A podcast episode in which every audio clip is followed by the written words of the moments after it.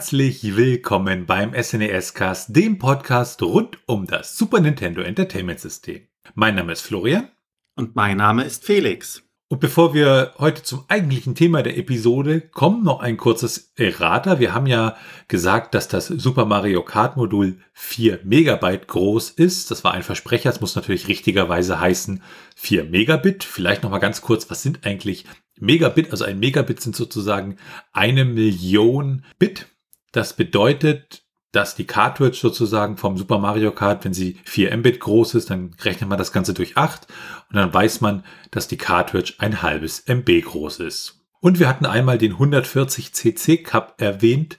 Da muss es natürlich auch heißen 150 cc, auch an der Stelle ein kleiner Versprecher. In der heutigen Episode behandeln wir das Spiel Pitfall, A Mayan Adventure. Und dabei handelt es sich um ein Einspieler-Side-Scrolling-Action-Plattformspiel für das SNES. E Entwickelt wurde es von Activision in Zusammenarbeit mit Kroja Films, beziehungsweise der Publisher war dann auch Activision. Kommen wir zu Beginn zur Geschichte.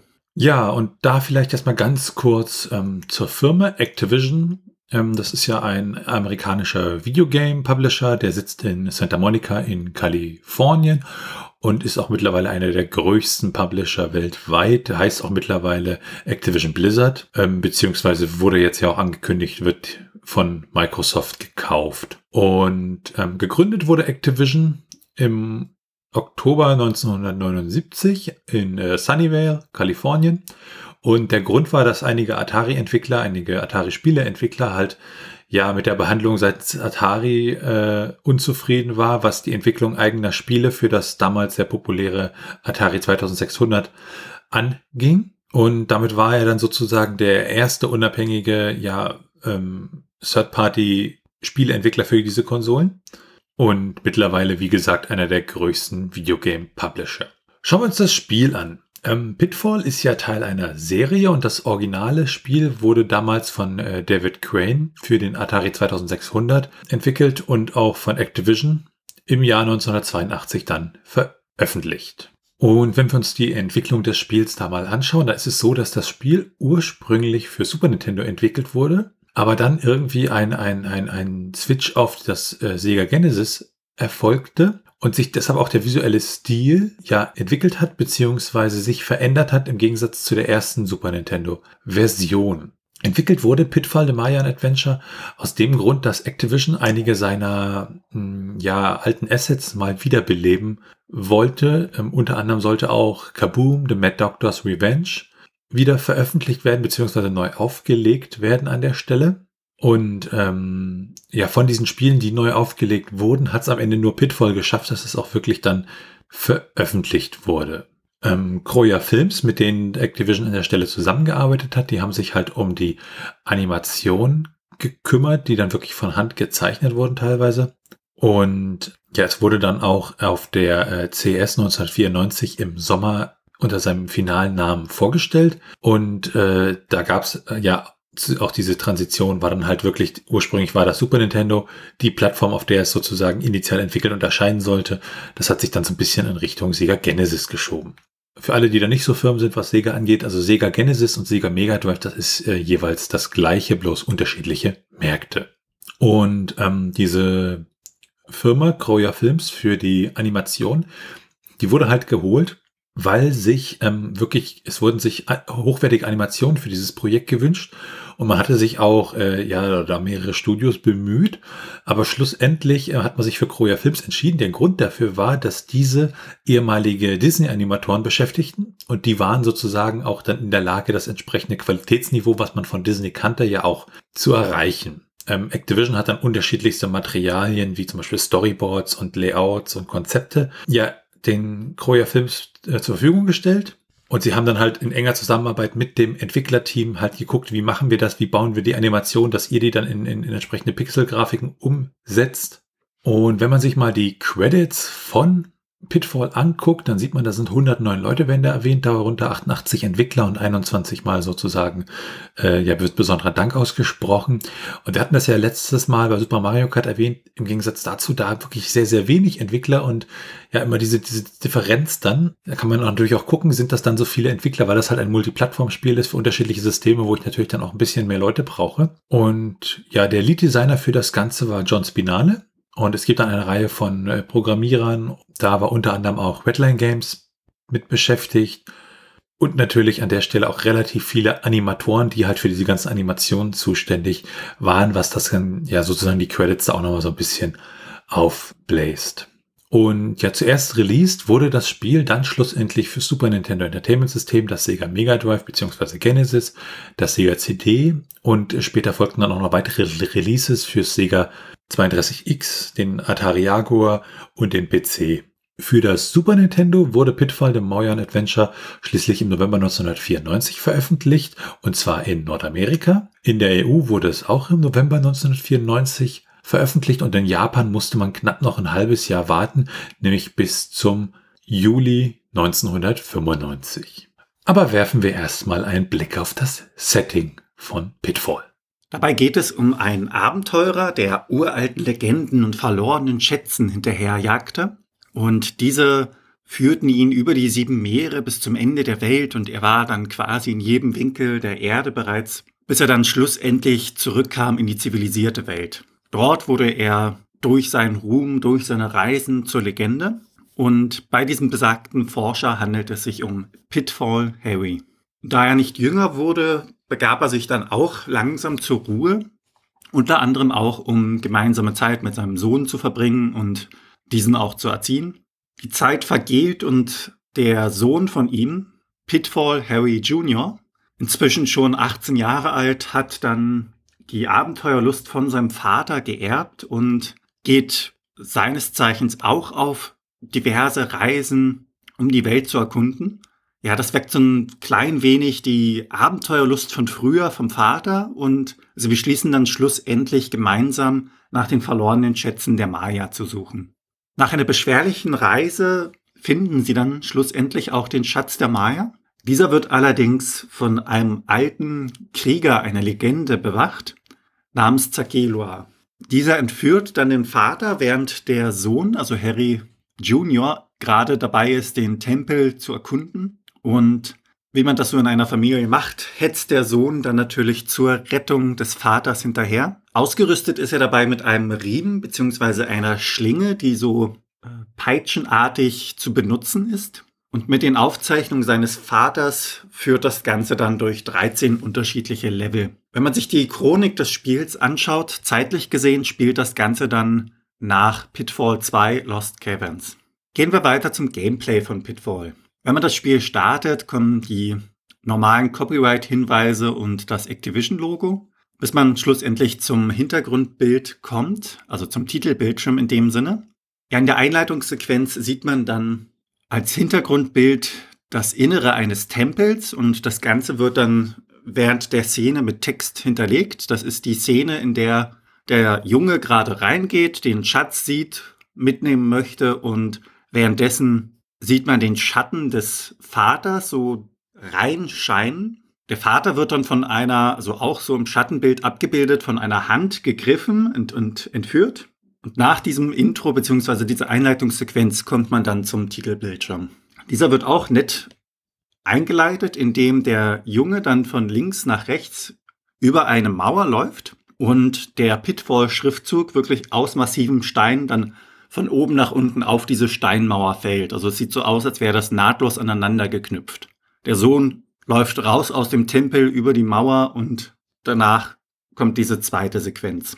Wenn man dann im Titelbildschirm wartet, startet eine kleine Sequenz, immer jeweils von diversen Spielszenen, also ein Demosequenzen in dem Fall, und diese wiederholen sich dann auch mit der Zeit. Wenn man sich die Menüs anschaut im Titelbildschirm, hat man dabei Optionen. Steuerung und Info. Im Schwierigkeitsgrad kann man zwischen normal und hart wählen. Beim Sound kann man zwischen Mono und Stereo auswählen und bei der Steuerung gibt es diverse Controllerbelegungen, welche auch angezeigt werden für den Angriff mit der Schlinge beziehungsweise den Angriff für die Schleuder und das Springen. Im Punkt Info wird ganz kurz eingeblendet, welche Waffen es gibt, welche Power-Ups und welche sammelbaren Objekte. Dazu kommen wir dann gleich später. Sehenswert, wie ich finde, ist es, dass die Auswahlmechanik des Ganzen, also wie man diese Punkte aufruft, recht schön grafisch umgesetzt worden sind. Passend zum Thema Abenteuer werden die Menüpunkte dabei durch einen fliegenden Bumerang begleitet. Also dieser fliegende Bumerang fliegt immer seine Runden um den jeweiligen Menüpunkt. Allerdings, wenn man dies kurze Zeit beobachtet, springt er automatisch immer wieder ins Titelmenü zurück, was ein wenig nervig ist. Wenn man dann das Spiel wirklich startet, sieht man Pitfall Harry Jr. tief im Dschungel und man sieht, wenn man wartet, wie diese Spielfigur äh, sich umschaut, also mal hinter sich, mal nach oben. Teilweise setzt er sich dann auch in den Lotussitz und fängt an zu meditieren und während er meditiert, schwebt er wirklich vom Boden ein Stück hoch. Wenn man sich den restlichen Bildschirm dann anschaut, sieht man links oben die Punkte, rechts oben das Leben, links unten die Munition für die Schleuder und rechts unten die Anzahl der Münzen beziehungsweise der Schätze, die man eingesammelt hat. Interessant dabei ist, wie die Lebensanzeige umgesetzt worden ist. Man sieht die Anzahl der Leben und man sieht eine Zeichnung des Charakters, während links neben diesem Charakter ein kleines grünes Krokodil schon schelmisch wartet und sich auf die Beute freut, so sieht das aus.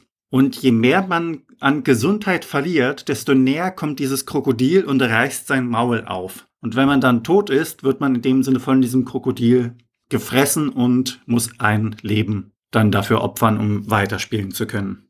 Ja, Im gesamten Spiel muss man sich natürlich auch verteidigen. Dies tut man unter anderem mit der Steinschleuder. Diese hat begrenzte Munition und hat auch weiterhin die Fähigkeit, sich aufzuladen. Im späteren Spielverlauf hat man dann auch die Möglichkeit, explodierende Steine damit zu verschießen. Beim Bumerang ist es, wenn man unachtsam ist, so, dass man diese auch verlieren kann, denn wenn man sie wirft, kommen sie zu einem zurück. Man muss sie allerdings noch aktiv greifen, dass sie wieder zurück ins Inventar kehren. Unterstützt wird der Spieler dabei auch auf seiner Reise durch diverse Power-Ups, unter anderem durch Leben, was man einsammeln kann, Gesundheit, welche aufgefüllt wird und Stärke, also durch die Chilischote, welche man im Spiel finden kann, werden die Fähigkeiten des Spielers, also das Rennen und die Springfähigkeit für kurze Zeit verbessert. Und dann gibt es noch ein Timestop, welcher die Zeit, wie der Name schon sagt, für gewisse Zeit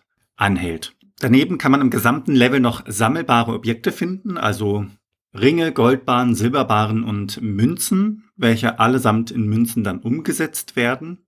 Diverse Tiere wie zum Beispiel Schlangen, Jaguare, Fledermäuse, Adler als auch mythologische Figuren wie zum Beispiel Skelette, Gargoyles und Geister greifen einen dann als Spieler auch äh, auf der Reise an. Und neben diesen Gegnern gibt es auch noch diverse Hindernisse wie zum Beispiel Treibsandgruben, die auf und zugehen, sowie auch Abgründe.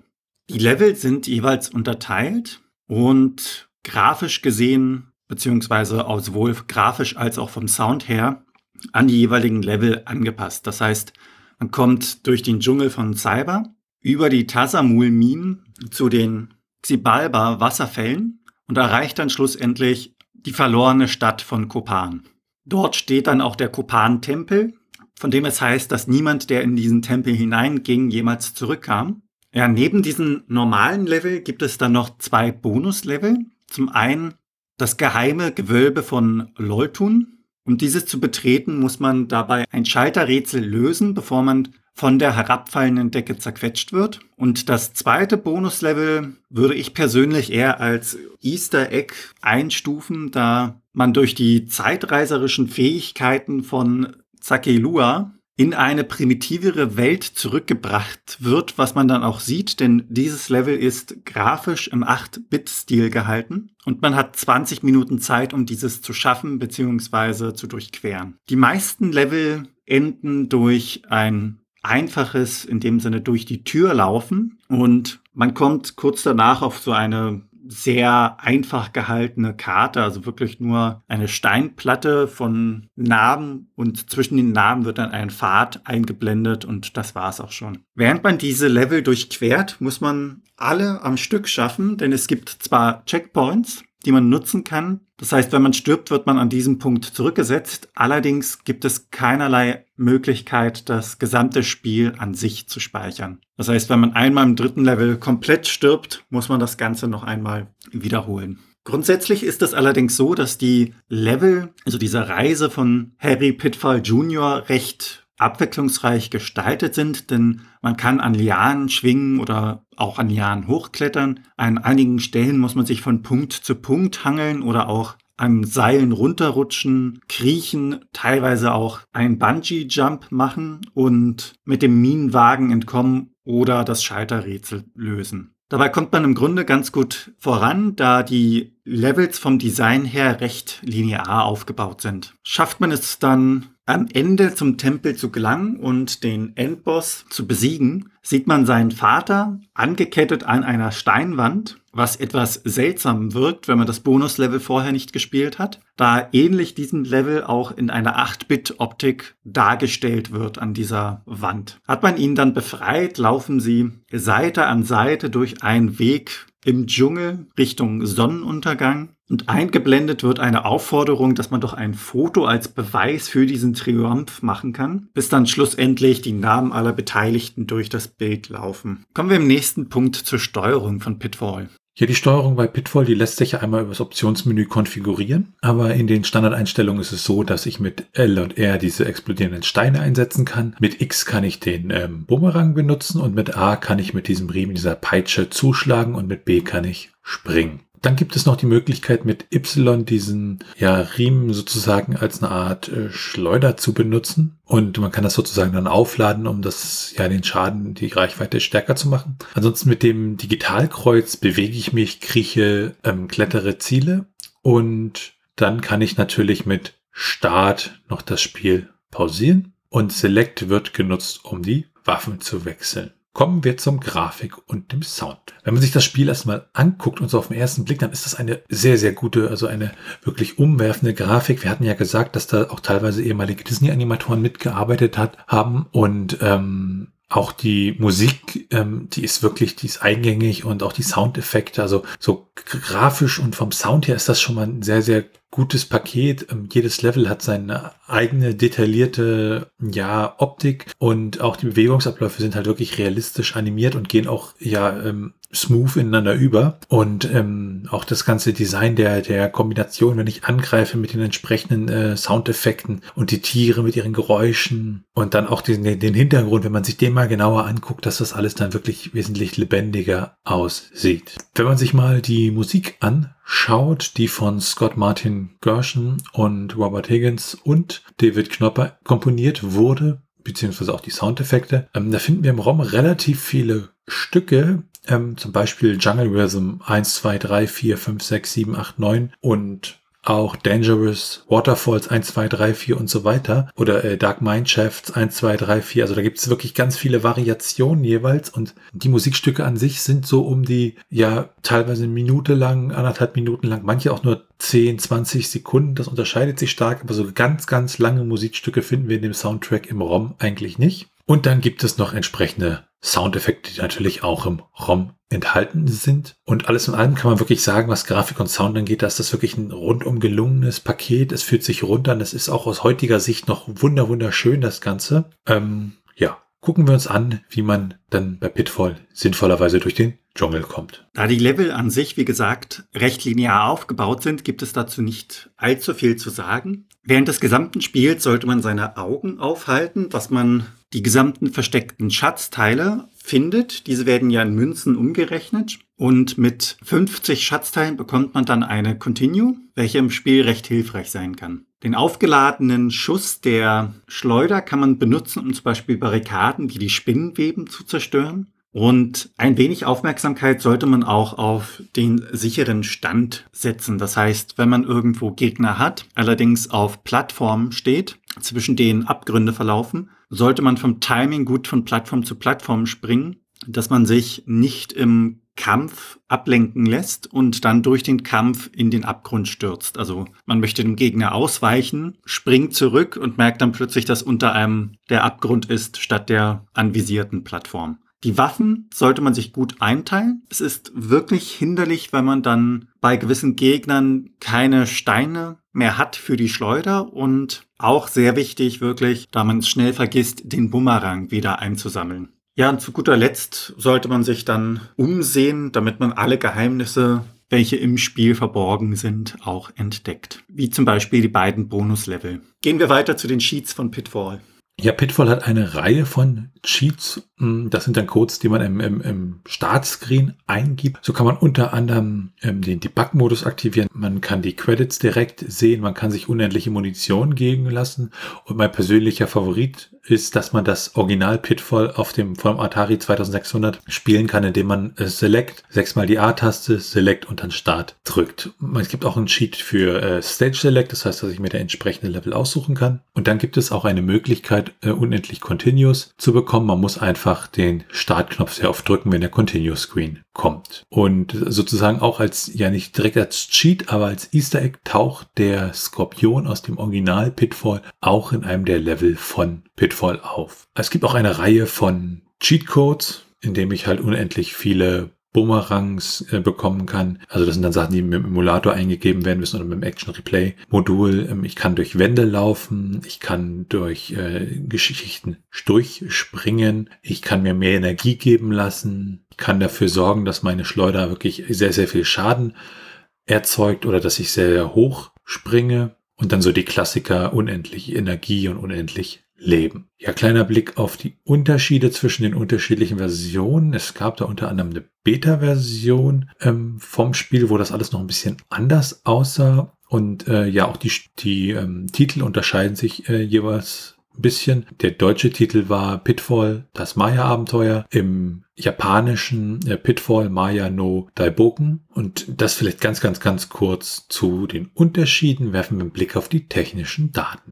Wenn wir ein Spiel behandeln, dann schauen wir uns ja auch ein wenig die Cartridge aus und lesen die Daten aus, beziehungsweise schauen dann auch einmal auf den internen Titel. Bei Pitfall kann man unterscheiden zwischen der Beta-Version und der Release-Version. Bei der Beta-Version handelt es sich um eine Slow-ROM mit 200 Nanosekunden Zugriffszeit und von der Größe her handelt es sich um 16 Mbit. Der interne Titel ist in der Beta-Version nicht gesetzt worden, wenn man sich die Release-Version anschaut, ist der interne Titel Pitfall alles groß geschrieben. Es handelt sich um eine Fast-ROM mit 120 Nanosekunden Zugriffszeit und die Größe ist mit 16 Mbit identisch zur Beta-Version. Wenn wir einen Blick auf die Portierung und Nachfolger werfen, da ist ja so, dass das Spiel halt für viele Systeme ja ursprünglich entwickelt wurde, also in dem Sinn vielleicht auch gar keine richtigen Portierungen, sondern halt ähm, das ja entsprechend halt für die einzelnen Systeme dann entwickelt wurde. Der Super Nintendo Port war dann sozusagen von Redline Games und äh, Cygnus Software hat da auch noch ein bisschen geholfen. Und wenn man das auch mal mit der Auflösung vergleicht, dann ist es so, dass der Super Nintendo Port halt ja mit einer geringeren Auflösung läuft als die Portierung fürs Genesis und Sega CD. Und auch die Anzahl der Farben unterscheidet sich da ein bisschen. Das Spiel wurde daneben auch für Windows 95 portiert und später gab es dann auch noch eine Umsetzung des Spiels ähm, für den Game Boy Advance. wenn man die mal mit den äh, Versionen für Super Nintendo zum Beispiel vergleicht, dann wird man feststellen, dass die Game Boy Advance Version äh, ja von den Farben her wesentlich knalliger ist, also nicht so ins Dunkel getaucht, sondern nicht nur Helligkeit, sondern das, also das Ganze wirkt wesentlich knalliger an der Stelle. Grundsätzlich ist ja Pitfall eine Spielereihe gewesen, ähm, und zwar 1982 das Originalspiel. Dann gab es Pitfall 2 Lost Caverns. Das äh, erschien 1984 und genau zehn Jahre später erschien dann mit Pitfall The Mayan Adventure sozusagen ja das dritte Spiel der Serie. Und dann gab es noch zwei weitere äh, Sequels. Das war einmal Pitfall 3D Beyond the Jungle. Das kam 1988 raus. Und das letzte ist dann Pitfall The Lost Expedition. Ähm, das kam 2004 raus. Dieses ähm, Pitfall 3D kam dabei für die PlayStation raus und äh, später auch nochmal für den Game Boy Color. Wobei es da nur Pitfall Beyond the Jungle hieß. Und das letzte Spiel in der Pitfall-Reihe, Pitfall The Lost Expedition, ähm, das erschien halt für den Game Boy Advance, ähm, GameCube, die PlayStation 2, Xbox und Windows. werfen wir einen Blick auf das Trivia. Schauen wir uns zuerst einmal die Spielzeit von Pitfall an. Durchschnittlich braucht man etwas über vier Stunden, um es durchzuspielen. Wenn man sich Zeit lässt, schafft man schon mal sechs Stunden und wenn man sich beeilt, schafft man es knapp unter drei. In Deutschland kostet das Spiel von der Cartridge her alleine 22 Euro grob. Wenn man es komplett in der Box, also mit Handbuch haben möchte, dann zahlt man um die 40 Euro. In den USA hingegen zahlt man für die Cartridge an sich um die 10 Dollar und das Komplettpaket, also wieder mit Handbuch, um die 22 US-Dollar. Pitfall wurde ungefähr eine Million Mal verkauft, wenn man alle Plattformen zusammennimmt. Im Raum selber befindet sich auch das Bilddate. Da steht dann drin Redline Pitfall, 8. September 1994. Und ähm, der Windows 95 Port von Pitfall ist auch noch ganz interessant. Der wurde auf der E3 1995 gezeigt von Bill Gates, um halt die aufkommende DirectX-Plattform ähm, ja, zu bewerben. Das Witzige ist natürlich, dass äh, dieser Port davon DirectX überhaupt nichts benutzt. Und dann gibt es auch eine ungenutzte Option, äh, und zwar kann man die sozusagen freischalten. Das ist dann so eine Art Menü, in dem man, äh, in das man Cheatcodes eingeben kann, aber das hat es dann im Endeffekt nicht mehr in die fertige Version geschafft. Wenn wir einen Blick auf die ROM-Hacks werfen, so gibt es da einen ROM-Hack. Es ist nämlich so, dass im Spiel selber ähm, die originale Version des Atari 2000 600er Spiels von Pitfall mit drin ist, die man halt über diesen entsprechenden Cheatcode ja freischalten kann. Und es gibt einen ROM-Hack, der dazu führt, dass das Modul halt so äh, gepatcht wird, dass man sozusagen nur noch diese originale Version an der Stelle spielen kann. Schauen wir uns die Retro-Achievements zu Pitfall an. Ja, um die Retro-Achievements zu erklären. Allgemeine Achievements kennt man ja unter anderem von der Plattform Steam. Das sind so kleine Errungenschaften für den Spieler als Belohnung. Und Retro-Achievements sind dann kleine Errungenschaften für den Spieler, welche von diversen Emulatoren für alte Spiele dann unterstützt werden. In Pitfall gibt es insgesamt 58 Stück davon. Das Achievement Junior The Legend bekommt man, wenn man das Spiel auf der Schwierigkeitsstufe Hard durchspielt, ohne dabei einmal zu sterben. Das Achievement Fitted for Survival bekommt man, wenn man 10 Leben hat, zeitlich gesehen egal an welcher Stelle. Und das Achievement Sakelua, Lord of the Fallen, bekommt man, wenn man den Endboss, also in dem Sinne Zakelua, auf dem Schwierigkeitsgrad hart besiegt, ohne dass man dabei einmal Schaden nimmt. Dann hatte Felix ja schon beleuchtet, wie die Spielzeit bei Pitfall ist. Und deshalb werfen wir jetzt auch nochmal einen Blick auf die Speedruns. Und Pitfall The Mayan Adventure ist wirklich wieder ein Spiel mit, mit sehr, sehr schnellen Speedruns. Also Platz 1 liegt da wirklich bei 9 Minuten 56 Sekunden, was natürlich eine ganz schöne äh, Unterschied ist zwischen dem, was man, wenn man halt normal spielt, braucht und das, was man hier im Speedrun schafft. Und der zweite Platz liegt dort bei 10 Minuten 41 Sekunden. Und auch wenn man 100 Prozent erreicht, selbst da ist es sehr, sehr schnell. Ähm, so schafft man das Spiel dort in 11 Minuten und 21 Sekunden durchzuspielen. Und damit werfen wir einen Blick auf das Handbuch von Pitfall. Dieses ist mit 24 Seiten äh, doch recht kurz, allerdings lässt es nichts missen, denn es wird unterteilt in die Hintergrundgeschichte, die ersten Schritte, die Menüs, die Hintergrundfakten, als auch Tipps und die Credits dann zum Schluss. Interessant war auf der ersten Seite beziehungsweise im Inhaltsverzeichnis ein kleiner Kasten, Dort wurde gefragt, ob man einen Hinweis braucht, falls man im Spiel nicht weiterkommt. Und dazu wurde dann eine Telefonnummer angegeben und das erinnert einen doch dann, dass es eine andere Zeit war. Denn damals musste man wirklich entweder bei der jeweiligen Firma anrufen oder durch Freunde zum Beispiel herausfinden, die das bereits gespielt haben, wie man an bestimmten Stellen weiterkommt. Denn Internet und Co gab es ja zu dem Zeitpunkt nicht, beziehungsweise noch nicht in der Form, wie wir es heute kennen. Dementsprechend konnte man nicht mal schnell innerhalb von Sekunden die Komplettlösung raussuchen und dann an dem Punkt weiterkommen, wo es gestockt hat. Das Ganze wird mit Tagebucheinträgen hinterlegt. Also auch dieses Abenteuer-Feeling, Entdecker-Feeling ist wieder dabei. Es handelt sich dabei um die Tagebucheinträge des Vaters und diese erklären dann das Spiel. So, wir sind an dem und dem Punkt angekommen und haben den Bumerang gefunden, welcher sich wie folgt benutzt. So kann man sich das Ganze dann vorstellen. An sich ist das Handbuch zwar, wie gesagt, recht kurz, aber doch gut erklärt und mit Skizzen und Screenshots aus dem Spiel dann untermalt. Also Sehr gut und sehr praktisch umgesetzt, das Ganze, wie ich finde. Schauen wir uns an, wie Pitfall denn damals als auch heute bewertet worden ist.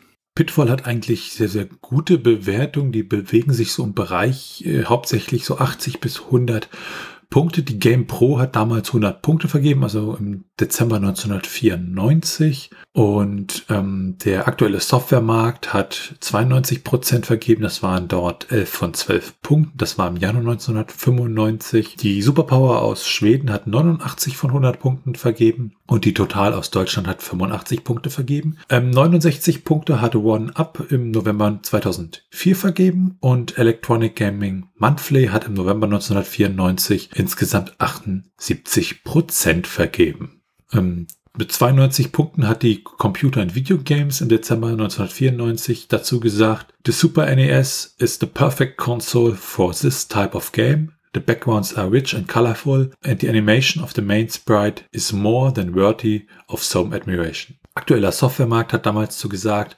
Wahnsinn! Sowas gibt es noch? Leute, schmeißt euch dieses Game in den Konsolenslot ein und dann ab die Post. Mitten hinein in den Dschungel, sagt äh, aktueller Softwaremarkt dazu. Die Videogames hat im November 1994 dazu gesagt, Pitfall The Mayan Adventure hat zwar nicht die Grafik von Donkey Kong Country oder die verrückten Ideen von Earthworm Jim, aber es hat Flair und durch das Original Pitfall, das darin versteckt ist, einen nostalgischen Wert. Unbedingt besorgen. Und die Videogame-Kritik hat im November 1999 nur 16 Punkte vergeben und dazu gesagt, most of your adversaries are tiny annoying creatures like bats and monkeys which regenerate as fast as you can kill them off. The control are erratic and too often I found myself slipping off ledges. But instead of plunging to your doom, you're sent way back to repeat the last section. I'm not sure which is worse. Und so weiter geht's an der Stelle. Äh, das Spiel hat auch Awards bekommen, unter anderem von der Powerplay äh, 1996 ein und äh, vom Videogame Magazin hat es im März 1995 den Best CD Music Award bekommen. Und damit sind wir bei unserer Meinung. Ich hatte das Spiel früher und hab's deshalb auch oft gespielt auf dem Super Nintendo. Deshalb auch so der Nostalgiefaktor, wobei ich sagen muss, ich habe es, glaube ich, relativ spät gehabt in meiner Super Nintendo Zeit. Und das führte so ein bisschen dazu, dass ja, Pitfall im Gegensatz zu den anderen Spielen, die ich hatte, sich immer so ein ganz bisschen wie kleiner Fremdkörper anfühlte. Ähm, ansonsten würde ich es wahrscheinlich heute vom Gameplay her nicht mehr kaufen, weil es mich nicht wirklich anspricht. Äh, was mich aber sehr überrascht hat, war das äh, Easter Egg des, der Originalversion. Das fühlte sich doch ziemlich seltsam an und ähm, das Spiel die Originalversion macht mir dann auf dem Super Nintendo irgendwie mehr Spaß als das eigentliche Spiel. Also die habe ich dann noch wesentlich öfter gespielt, weil ich die versucht habe, dann auch entsprechend durchzuspielen. Ja, also man merkt, meine Meinung zum Spiel ist so ein bisschen ambivalent. Ähm, ich finde es auf alle Fälle trotzdem empfehlenswert für Leute, die Spaß an solchen ja, Jump and Runs und Action-Ausweichgeschichten haben. Ähm, für mich wäre es wahrscheinlich eher nichts mehr an der Stelle. Wie sieht's bei dir aus, Felix?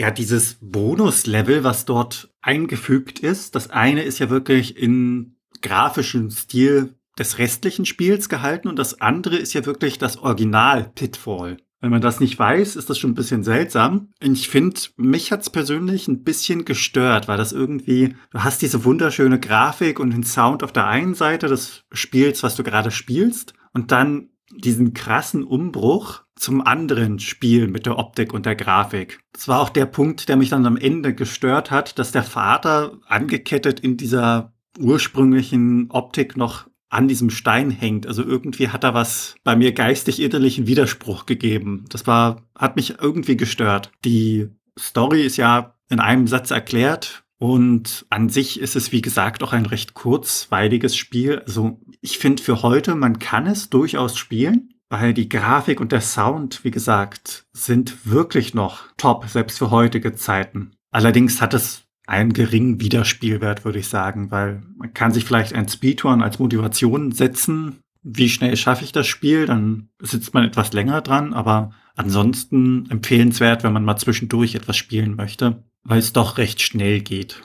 Und damit sind wir am Ende dieser Folge vom SNES Cast. Wenn ihr Fragen, Anmerkungen, Themenvorschläge oder Kritik habt, dann könnt ihr uns gerne eine Mail schreiben und zwar an info@snescast.de. Ihr könnt uns auch auf unserer Webseite unter den einzelnen Episoden Kommentare zu diesen hinterlassen. Bewertet uns bei Apple Podcasts und anderen Podcast Portalen und natürlich könnt ihr uns auch persönlich empfehlen. Ihr könnt uns auf Steady unterstützen, da freuen wir uns drüber und es hilft uns, diesen Podcast zu machen und ihr erhaltet da für das eine oder andere kleinere Benefit. Alles weitere dazu und rund um den Podcast, wie zum Beispiel den Link zu unseren Social Media Profilen oder unserem Discord Server, findet ihr unter snescast.de. Tschüssi. Ciao.